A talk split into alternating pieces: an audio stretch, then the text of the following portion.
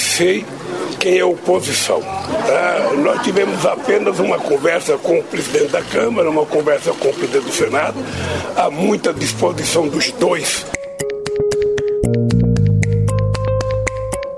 E a relação do presidente e, muito possivelmente, do nosso partido é, com o governo, ela será tranquila.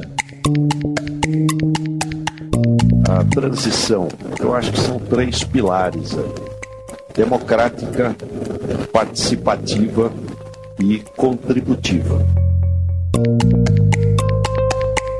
Não tinha o direito de envolver as Forças Armadas a fazer uma comissão para investigar urnas eletrônicas, coisa que é da sociedade civil, dos partidos políticos e do Congresso Nacional. E o resultado foi humilhante.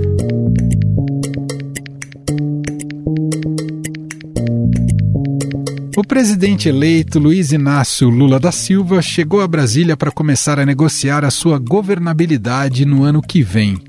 O petista teve encontros com os presidentes da Câmara, Arthur Lira, e do Senado, Rodrigo Pacheco, além dos ministros do Supremo Tribunal Federal. Lula tem usado a equipe de transição para acolher partidos políticos importantes que podem formar a base de seu governo. No total, já foram convidados políticos de 14 legendas para ajudar o grupo, entre eles o PSD, PSDB e MDB. O intuito do presidente eleito é também garantir maioria no parlamento para aprovar o crédito extra de cerca de 200 bilhões de reais para manter o Bolsa Família de 600 reais.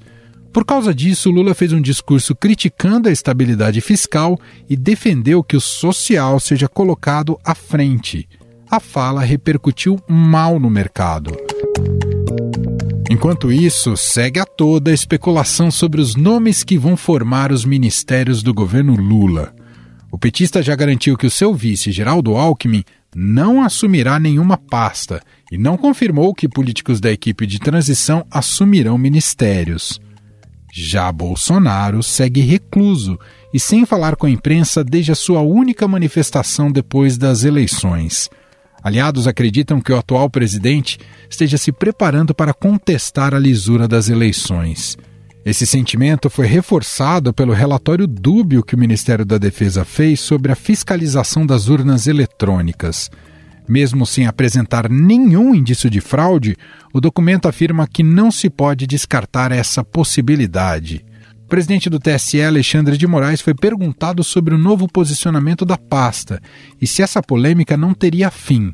Ao que o magistrado respondeu: já acabou faz tempo.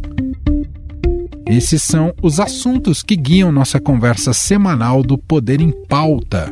Estadão Notícias. Cumprimentar então os nossos repórteres aqui que formam o Poder em Pauta, agora um Poder em Pauta acompanhando a transição de governo após o resultado das eleições. Muitas pautas relacionadas a isso aqui na nossa conversa semanal. Primeiro vamos a Brasília. Olá, Frazão, tudo bem? Como vai? Olá, Manuel. Olá, Pedro. Um prazer falar com vocês de novo. E aqui em São Paulo, hoje não comigo aqui no estúdio, mas aqui em São Paulo, Pedro Venceslau, também repórter de política. Olá, Pedro, como vai? Olá, Emanuel. Olá, Frazão. Um abraço a todos. Bom, a gente vai começar aqui como nosso primeiro assunto de hoje, que tem tudo a ver com todo o processo eleitoral né, e toda a espuma criada em torno deste processo eleitoral, com questionamento né, da confiabilidade nas urnas eletrônicas, algo que foi muito patrocinado pelo bolsonarismo e pelo presidente Jair Bolsonaro e colocou as Forças Armadas nessa, nessas paranoia, nessas teses bastante questionáveis, o presidente do Tribunal Superior Eleitoral, ministro Alexandre de Moraes, deu por encerrada a fiscalização do Ministério da Defesa no sistema eletrônico de votação. Ele indicou que o relatório apresentado pelos militares não terá desdobramento. Esse relatório foi apresentado na quarta-feira. E o, e o resultado, isso é muito importante, o resultado da eleição será respeitado. O Alexandre de Moraes foi questionado por jornalistas sobre as providências que adotaria a partir do pedido das Forças Armadas de instauração de investigação urgente sobre as urnas e Alexandre de Moraes afirmou: esse assunto já se encerrou faz tempo. Bom, depois que o relatório foi entregue na quarta-feira, É, o Moraes também emitiu uma nota em que agradece o envio do documento, destacando que o trabalho dos militares não aponta qualquer fraude ocorrida na eleição. Nesta quinta-feira, dia que a gente grava esse podcast, o Ministério da Defesa divulgou uma segunda nota dizendo que a fiscalização realizada, abre aspas, não exclui a possibilidade da existência de fraude ou inconsistência nas urnas eletrônicas e no processo eleitoral de 2022, fecha aspas. Frazão, como é que a gente pode entender essa nota da quinta-feira? Uma nota arrependida do relatório da quarta-feira? Que papelão, Frazão! Pois é, Manuel, que confusão, né? Que tumulto se está causando, segue se causando com essa questão das Forças Armadas mobilizadas de forma inédita para fiscalizar a urna eletrônica. Olha, é, essa nota da quinta-feira, que foi divulgada depois que o relatório foi tornado público, é ainda mais ambígua, né? Porque é, é incrível, Manuel. Eles dizem que os militares, eu vou até reproduzir aqui, que, os, que a equipe de técnicos militares na fiscalização do sistema fizeram um trabalho que eles chamam de acurado, né? Mas que, embora não tenha apontado, também não exclui a possibilidade de existência de fraude ou inconsistência nas urnas e no processo eleitoral. Olha, isso tudo é para deixar uma pulga atrás da orelha, né? para levar adiante esse questionamento, para que possa ser feita alguma investigação, inclusive a própria decisão do ministro da Defesa de assinar, ele assina sozinho esse documento inicial, ele reproduz trechos de, de um relatório de 24 páginas da equipe técnica, mas como autoridade é, é somente ele quem assina. São três oficiais das Forças Armadas que estavam à frente da equipe de fiscalização e auditoria do processo eletrônico de votação, são 10 oficiais ao todo, tinha esses três que assinam, mais o ministro da Defesa. Significativo que não tenha a assinatura dos comandantes eh, gerais das Forças Armadas, o comandante do Exército, da Aeronáutica e da Marinha. Nenhum deles assina, embora a previsão é que eles fossem comunicados e, e que esse documento fosse submetido a eles antes. Eles é, estão, nesse momento, afastados desse assunto que está sendo tocado politicamente, Emanuel e Pedro, pelo ministro da Defesa, ministro que é um encarregado uh, de conduzir a política do presidente Jair Bolsonaro e de ser o interlocutor do presidente direto entre ele e as Forças Armadas. Então, é o ministro da Defesa quem decide hoje, nessa sequência das ações, como é que vai se posicionar a, a defesa a respeito do processo eleitoral. Foi ele que decidiu é, fazer um relatório, um resumo do relatório, antecipar esse relatório, né, por pressão, claro, política do presidente Bolsonaro. Havia um rumor muito grande, os apoiadores do presidente mobilizados na frente dos quartéis, querendo uh, saber do relatório da defesa. O presidente tinha dado sinais de que ia aguardar o relatório da defesa, aí veio até o Valdemar Costa Neto, presidente do PL, o partido do Bolsonaro, dizer que só reconheceria as eleições também depois que houvesse a divulgação do relatório da defesa. Esse relatório, Pedro e Emanuel, inicialmente eles prometeram é, divulgar somente 30 dias depois que encerrassem os trabalhos é, de fiscalização das eleições. E olha só, tem um detalhe aí, esse esses 30 dias não era necessariamente após o segundo turno, porque eles foram cobrados para apresentar os dados que levantaram no primeiro turno, recusaram judicialmente, disseram que não iam fazer isso, que não havia previsão nem obrigação legal e que, portanto, só iam apresentar dados conclusivos ao final da apuração. E eles diziam que iam é, encerrar esse trabalho e poderia se estender até janeiro do ano que vem ou seja, 30 dias depois, poderia ser, em fevereiro a gente está tendo conhecimento desse relatório. O relatório veio a público ontem, por uma decisão de antecipar essa, essa divulgação. O relatório não aponta, é, é importante a gente frisar, embora a, as notas de comunicação da defesa sejam ambíguas e de, que, tentem deixar algum espaço para questionamento, e assim também é um pouco é, malicioso politicamente o ofício que o ministro da Defesa mandou para o TSE, ao levantar algumas suspeitas, porque ele destaca algumas eh, hipóteses, destaca fatos eh, não comprovados, ou melhor, não são nem fatos, são eh, suspeitas, né, hipóteses, situações que poderiam vir a acontecer, mas ele omite nessa comunicação de forma muito clara o que de fato se conseguiu constatar, que é o que o presidente do TSE citou. A defesa não verificou fraude. A defesa fez fiscalizações e acompanhou o andamento dos trabalhos de testes de integridade, que são os testes mais robustos, que verificam o funcionamento correto das urnas.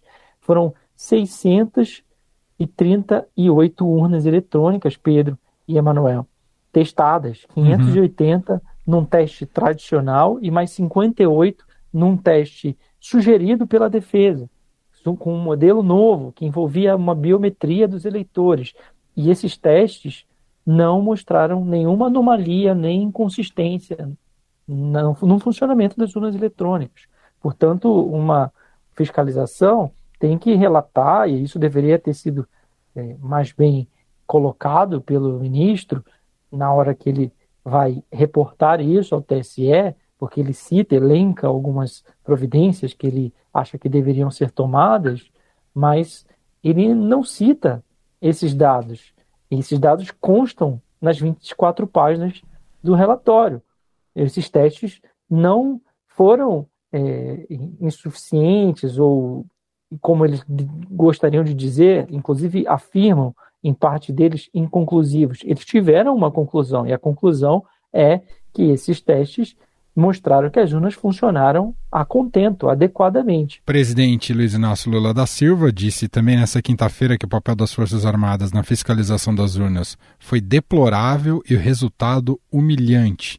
Ele cobrou pedidos de desculpas do presidente Jair Bolsonaro, primeiro às Forças Armadas por usar os militares nesse processo e depois aos brasileiros por ter mentido, segundo o petista. E para mim, a melhor síntese dessa história toda é, foi um post feito pelo, pelo sensacionalista nessa quinta-feira com a seguinte manchete: Relatório não aponta fraudes e manifestantes pedem intervenção militar nas Forças Armadas. Para mim, essa é a principal síntese dessa história toda. Ô Pedro, eu quero te ouvir porque esse resultado uh, desse relatório das Forças Armadas é, praticamente encerra qualquer possibilidade de mobilização nas ruas uh, de bolsonaristas, ainda que tenha focos, mas agora só os mais radicais de fato, mas praticamente encerra qualquer possibilidade uh, das ruas serem tomadas com esse viés né, de, de questionamento do resultado eleitoral. Claro que isso talvez fique pelos próximos anos aí na mente de uma franja uh, que apoia o presidente Jair Bolsonaro. Fato é que isso também é, é, empurra o Bolsonaro para um silêncio absoluto, um sumiço e uma falta de compromissos públicos e de diálogo com a nação. Ah, e nós ficamos acostumados nos últimos quatro anos a ser pautados quase diariamente pela, por aquilo que o presidente Jair Bolsonaro dizia. Quero te ouvir nessa sua primeira participação, um pouco desse sumiço do Bolsonaro, mas já emenda também ah, ah, as primeiras tratativas, porque o governo de transição do Lula já está sendo quase tratado como um governo de fato. E as primeiras investidas do presidente Lula em Brasília foi justamente para se aproximar com os poderes, especialmente com o Congresso Nacional e especialmente com o presidente da Câmara, Arthur Lira. É contigo, Pedro. Pois é, o presidente Bolsonaro literalmente sumiu. Ele teve algumas horas de trabalho registradas nessas semanas desde, a, desde o do segundo turno da eleição. É, os aliados, os, os, auxiliares dizem que ele teve um problema de baixa imunidade depois da campanha, né? Bateu ali, é, teve um problema na perna, uma espécie de uma ferida, que teve dificuldade para colocar o terno. É, mas teve alguns momentos ali, por exemplo, ele recebeu o Geraldo Alckmin numa visita relâmpago, fez questão de receber o Geraldo Alckmin e deixar na portaria esperando né, a Gleisi Hoffmann e o Aloysio Mercadante. Porém, enquanto isso, o Partido Liberal, o partido do presidente Jair Bolsonaro, depois decidiu se colocar oficialmente na oposição ao governo e, é, e o Valdemar da Costa Neto, presidente do partido, depois de um silêncio de 10 anos, resolveu, resolveu dar uma entrevista coletiva, a primeira que ele fez desde que cumpriu a sentença do mensalão. E nessa entrevista coletiva, ele anunciou que o partido vai estar na oposição ao presidente Lula, diz que o presidente Jair Bolsonaro vai ter um cargo no PR, que vai no PL, que vai ser o cargo de presidente de honra do partido, um cargo que vai ser remunerado. O Bolsonaro vai ganhar provavelmente um prolabore ali de 33 mil reais, que é o salário de um deputado federal, que vai se somar ao salário de 40 aos as aposentadorias que ele tem do Exército e da Câmara de 40 mil, ou seja, ele vai ganhar em torno de 73 mil reais, um salário bastante confortável, mas é, o PL então fica oficialmente na oposição. Elegeu a maior bancada com 99 deputados federais, está na oposição no momento em que o Lira e o presidente Lula estão negociando um acordo para aprovar a PEC da transição, mas que passa também pelo fato do PT não lançar um candidato para a Câmara dos Deputados, abrindo caminho para a reeleição do Lira ou seja, deixaria o PL numa situação mais difícil ainda. Bom, pela proporcionalidade da Câmara, o PL pode escolher, tem direito a indicar nomes para as comissões, tem direito a cargos na mesa diretora. Mas esses cargos, ainda mais nesse cenário, não serão ocupados, segundo os dirigentes do próprio PL, pelos bolsonaristas mais radicais. O que isso significa? Que essas, esses deputados que foram super bem votados e que emergiram das urnas triunfantes ali, como Carla Zambelli, ou mesmo o, o, no Senado o astronauta Marcos Pontes, eles vão ficar no baixo clero na próxima legislatura. O PL, segundo os deputados com os quais eu conversei, não quer saber nem de indicar para a liderança do partido alguém muito ligado ao Bolsonaro.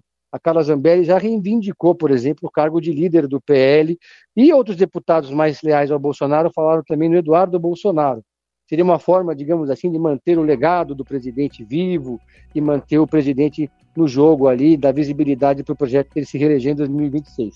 Mas o PL já avisou que não, que o perfil do novo líder do PL na Câmara vai ser um, de um deputado moderado, que não tem nada a ver com a ala mais radical do bolsonarismo.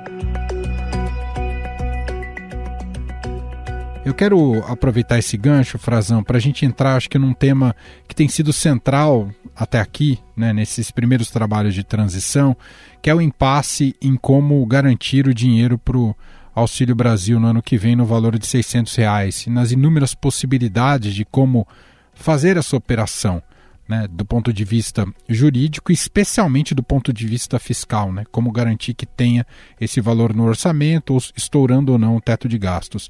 E aqui eu quero chamar a atenção, Frazão, para o presidente Lula estar em Brasília, tem feito seus primeiros discursos, né, tem tido todos os holofotes e fez um discurso recente com críticas à estabilidade fiscal. É, defendeu que é preciso colocar a questão social na frente de temas que interessam, segundo ele, apenas o mercado financeiro. Evidentemente que esse discurso do Lula não caiu bem, né, um discurso muito mais com cara eleitoral do que com compromisso uh, de gestão.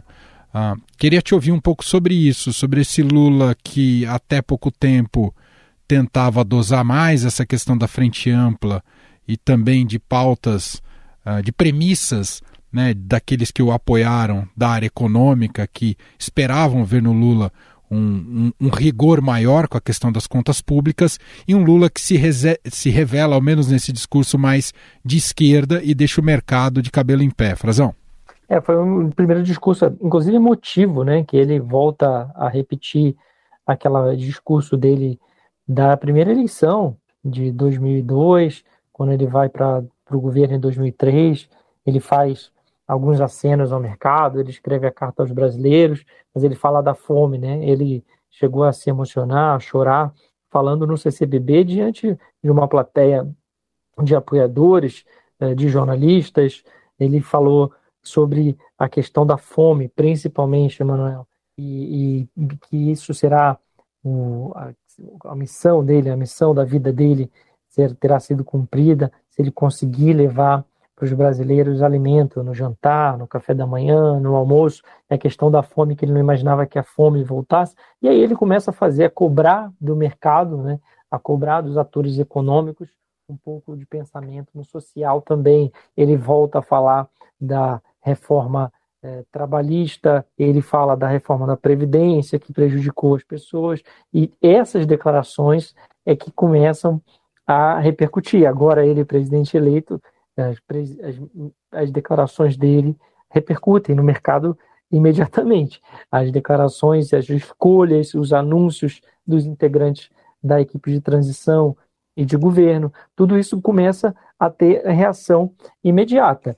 Então, é por isso que já houve um, um certo estranhamento, né, porque ele começa a dizer: ah, toda hora dizem que é preciso cortar gastos, né, é, que é preciso fazer teste de teto de gastos, que precisa ter superávit, e aí essas é, indicações dele contrárias ao que seria uma gestão mais austera, mais de, de maior estabilidade fiscal, começam a, rea, a ter reação no mercado e pessoas que estão no entorno dele também, que estão colaborando, que vão colaborar com a transição de governo, que ele está montando uma equipe é, bastante heterogênea, não tem uma equipe é, com pensamento único, tem gente com pensamento divergente nessa equipe, tem pessoas do, do plano real, tem pessoas mais ligadas à economia do PT, dos governos passados, nomes, inclusive, que já foram anunciados e confirmados, que também não pegam bem no mercado, que, que têm uma lembrança ruim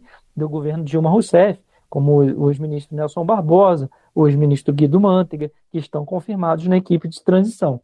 São reações que o Lula vai calibrando, vai jogando também, e ele, ao mesmo tempo, diz que, é, que não cobrem dele responsabilidades, que não deve ser cobrado dele a responsabilidade é, fiscal, a estabilidade fiscal, porque ele trouxe para o Brasil, no governo dele, é, mais estabilidade, mais responsabilidade com os gastos, e que ele equilibrou a economia do país. Mas o Lula, nesse primeiro momento, no primeiro discurso que ele faz, dentro do, do Centro Cultural do Banco do Brasil, o local da transição, é, dentro, diante do seu gabinete de transição, de vários dos seus colaboradores, ele coloca a questão social como prioridade do governo dele. E aí é, a gente sabe que o governo está fazendo um esforço é, o governo de transição um esforço tremendo né, para tentar achar solução para os diversos é, das diversas promessas de campanha do Lula, entre elas retomar o dinheiro para a farmácia popular, garantir o pagamento do Bolsa Família, é, voltar a se chamar Bolsa Família em 600 reais, ou seja, está na hora de discutir o dinheiro, qual vai ser a solução para o dinheiro que vai bancar é, esses benefícios já em janeiro do ano que vem, e ele faz mais um aceno de que sua prioridade será o social. Eu acho que é importante, acho que o que torna todo o cenário muito instável é evidentemente que num país como o Brasil a questão social é, é emergencial, é urgente, mas também o descontrole com as contas públicas faz com que os mais pobres paguem mais caro também, e a gente já aprendeu essa lição várias vezes, especialmente no governo uh, Dilma Rousseff. O Pedro, uh, também ainda dentro desse debate da transição, o presidente afirmou nessa quinta-feira, dia que a gente está gravando, que o vice-presidente eleito, Geraldo Alckmin, que tem coordenado a transição, não será ministro do novo governo. Isso foi especulado ao, ao, ao, longo de toda a campanha eleitoral, de que o Alckmin teria um papel importante no governo, até com ministério relevante. E o Lula hoje deixou claro que não vai ter esse espaço, não. Queria um pouco te ouvir uh, sobre isso. É muita gente para acomodar, então o Alckmin precisa se contentar com, com o Palácio do Jaburu, de fato, Pedro? Olha, existe uma máxima de que o presidente nunca deve nomear alguém que ele não pode demitir. Então, é, vice-presidente, o vice-governador, o vice-prefeito, em geral, ele não ocupa um cargo que é muito estratégico demais. O vice-presidente Zé Alencar, por exemplo, ele ocupou o cargo da defesa, é um cargo importante, diplomático. Muita gente achava que, que o Alckmin poderia ocupar esse cargo também, mas é um cargo que você pode, eventualmente, é, mudar sem maiores prejuízos.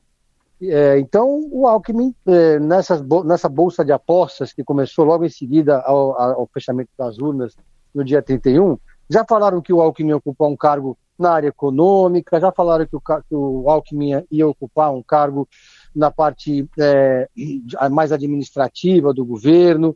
Depois começaram a falar que o Alckmin podia ocupar o próprio Ministério da Defesa para falar com os militares. No final das contas, o Lula disse que ele não vai ocupar cargo nenhum. E o Alckmin disse, tem dito que ele quer ser uma espécie de copiloto do presidente, ou seja, atuar é, em missões pontuais sempre que for convocado para fazer determinadas operações políticas ou operações diplomáticas. É uma estratégia interessante porque não posiciona o Alckmin num cargo que vai dar demasiada visibilidade para ele e deixa ele ali numa posição estratégica. Porque é claro que o PSB, por exemplo, já está dizendo nas conversas mais reservadas dos seus dirigentes que o Alckmin desponta como um presidenciável, talvez como o melhor colocado dos presidenciáveis para 2026, já que Lula disse que não vai disputar a reeleição. É, agora, o papel do Alckmin na, no governo de transição também gerou muita especulação, porque ele brilhou muito, está brilhando muito, tem sido ocupado o centro dos holofotes tem, e tem cumprido a função de maneira muito correta, tem sido muito leal ao presidente Lula, então também muita gente achou que ele ocuparia um cargo parecido no governo. Agora, ninguém é, acha que o Alckmin não vai ter influência no novo, no novo governo. Vai sim, vai, vai ter muita influência na hora de indicar cargos importantes, vai ser o principal nome ali, por exemplo, do PSB na hora de indicar os cargos, mas não vai ter um cargo oficial ali para despachar, né? É, porque a qualquer momento o Lula pode colocar o Alckmin no posto de, de, de vice decorativo, de abajur. Basta querer, né? Depende, quer dizer, se o Alckmin, se o, o, existe um certo trauma no PT sobre, depois da movimentação do presidente Michel Temer. Então, eu acho que a confiança dos petistas no Alckmin vai até a página 2, né? Agora, ele tem cumprido esse papel de da maneira que a contento, né? O PT está gostando do trabalho do Alckmin nesse governo de transição. A gente falava aqui da economia bastante, né? E claro que é o foco central dos debates neste momento, dadas as urgências e as necessidades para o país e o rastro que deixou o bolsonarismo nesse segmento. Entendo que o Lula precisaria adiantar o máximo possível na indicação de, de um ministro da Economia, que a economia trabalha muito sob o prisma da expectativa né, e ancoragem de credibilidade. Então, ter um ministro da Economia nomeado quanto antes seria positivo e poderia trazer algum, algum, algum grau de estabilidade já nessa transição. Frazão, para fechar com você, queria te ouvir um pouco sobre a agenda interna... a primeira agenda internacional do Lula como presidente eleito, mas com cara de presidente de fato e com bastante holofote internacional na COP27, né, Frazão? Ah, completamente. Ele não, não poderia deixar de aproveitar essa oportunidade que se abriu para ele com a recusa. Mais uma vez, o presidente Bolsonaro né, nunca demonstrou muito interesse na cúpula do clima. Pelo contrário, o governo Bolsonaro teve uma postura com relação à cúpula extremamente beligerante, chegou a escalar gente de inteligência da, da ABIN, Agência Brasileira de Inteligência, é, espiões, né? Vamos falar aqui numa linguagem bem popular para disfarçados, Emanuel e Pedro, na, na equipe que foi registrada como delegação oficial, algo inédito, num evento da ONU, causou um grande constrangimento internacional esse episódio, e eles estavam lá não só para olhar o que os outros estavam falando, ou dizendo do, do Brasil, mas também havia uma desconfiança em relação às próprias delegações enviadas pelo Brasil, e a cúpula do clima tem delegações é, de estados também, delegações de empresas, delegações de entidades, é, ONGs, né? não são somente é, as delegações do governo federal, do Itamaraty, diplomática, ou do Ministério das Relações Exteriores, é uma, algo mais horizontal que abre caminho também para os governadores da Amazônia terem convidado Lula, no caso mais precisamente o governador do Pará, o Helder Barbalho, para ele participar como integrante da delegação, e depois veio um convite do Egito, um convite do país anfitrião, para que ele vá para esse que é um assunto chave no cenário internacional hoje, o clima, a situação do meio ambiente, e que o Brasil tem sido muito cobrado, embora seja historicamente um ator relevantíssimo e que pode contribuir para a construção de soluções. O Brasil, aliás, tem um patrimônio muito grande ainda, apesar de muito vilipendiado, muito desgastado nos últimos anos, explorado, tem um patrimônio natural enorme e tem o que mostrar, tem, tem experiências positivas, tem gente qualificada.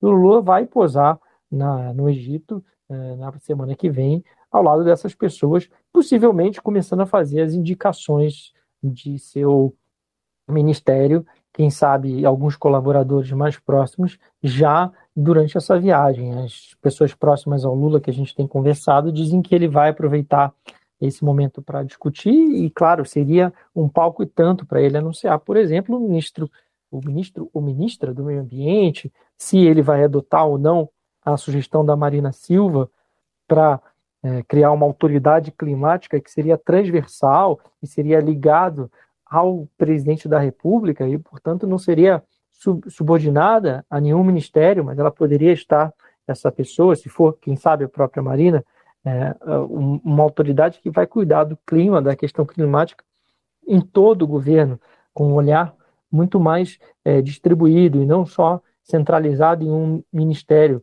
Ela, quando foi ministra, teve muitos embates com a então ministra Dilma Rousseff, por causa da questão ambiental, acabou saindo do governo, rompendo com Lula, com PT e traçando outro caminho político para sua vida até agora ter essa essa nova recomposição deles na campanha de 2022.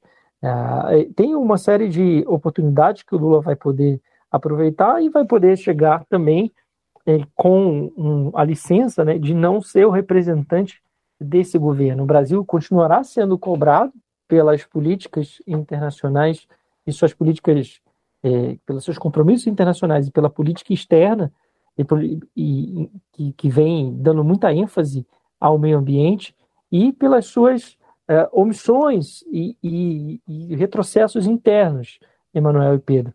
Mas o Lula poderá chegar lá dizendo que o cartão de visita dele é outro. O cartão de visitas dele é de que no governo dele conseguiu se reduzir o desmatamento, conseguiu-se melhorar a situação do meio ambiente no Brasil, que foi grave também no governo dele. Mas a expectativa é de que Lula também faça logo em seguida uma viagem que ele prometeu, regional aqui para a Argentina. Bom, para fechar com você, Pedro Venceslau, você tem trazido também aqui no Poder em, Pauta, Poder em Pauta um pouco da transição no estado de São Paulo. Claro que o Tarcísio de Freitas está fora, adiou um pouco os trabalhos dessa transição, então não está num ritmo tão intenso assim. Mas tem um ponto que é bastante polêmico, que é a, a trazer não sei se totalmente ou parte da administração, eh, administração estadual, tirar ali do Palácio dos Bandeirantes no Morumbi e trazer para o centro de São Paulo. Isso está de pé, de fato, Pedro? Pois é, esse é um assunto que agora tem causado uma certa apreensão, porque o, o governo então iria para o Palácio dos Campos Elíseos, mas ali vai funcionar um museu, já, tá, já existe ali um museu. Aí, aí o Tarcísio agora já fala, e os seus auxiliares, e que na verdade o projeto é um projeto antigo que veio do Afif, do Guilherme Afif Domingos, estava lá numa gaveta, mas era construir uma espécie de, de esplanada ali no centro, na praça, perto ali da Cracolândia, numa praça ali perto da Cracolândia.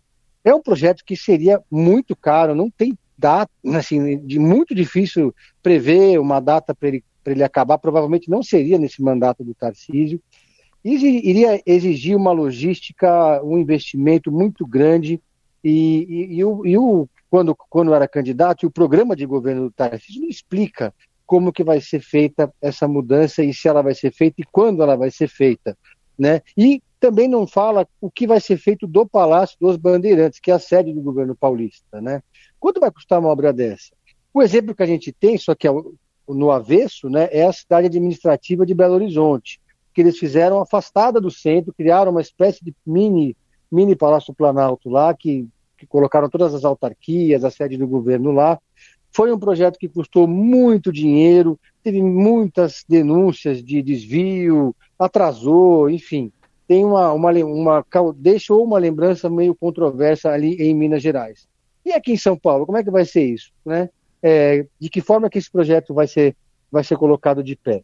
Muito bem, assim a gente fecha mais um Poder em Pauta também entendo como um destaque importante da semana, um destaque triste, né? As duas mortes, dois destaques tristes, né? As duas mortes muito dolorosas para a música brasileira, para a cultura brasileira, a perda da Gal Costa e do Rolando Boldrin, né? Nesta quarta-feira, né? Uma semana que fica muito marcada por isso, né? Entristeceu, mas ao mesmo tempo que entristece é um luto que coloca todos Uh, digamos, no mesmo lado, né, sem as divisões que temos visto uh, no país. Então esperamos que pela voz de ambos e pela exaltação da cultura que ambos fazem e fizeram ao longo de toda a trajetória, a gente busque caminhos para encontrar a nossa real identidade como país né, e valores um pouquinho melhores dos que têm sido praticados, principalmente no campo político.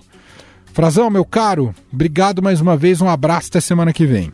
Obrigado a você, Manuel, Pedro. Até semana que vem. Um grande fim de semana a todos de descanso. Tchau, tchau. Pedro Venceslau, um abraço para você. Obrigado. Obrigado, saudações. Até a próxima. Estadão Notícias.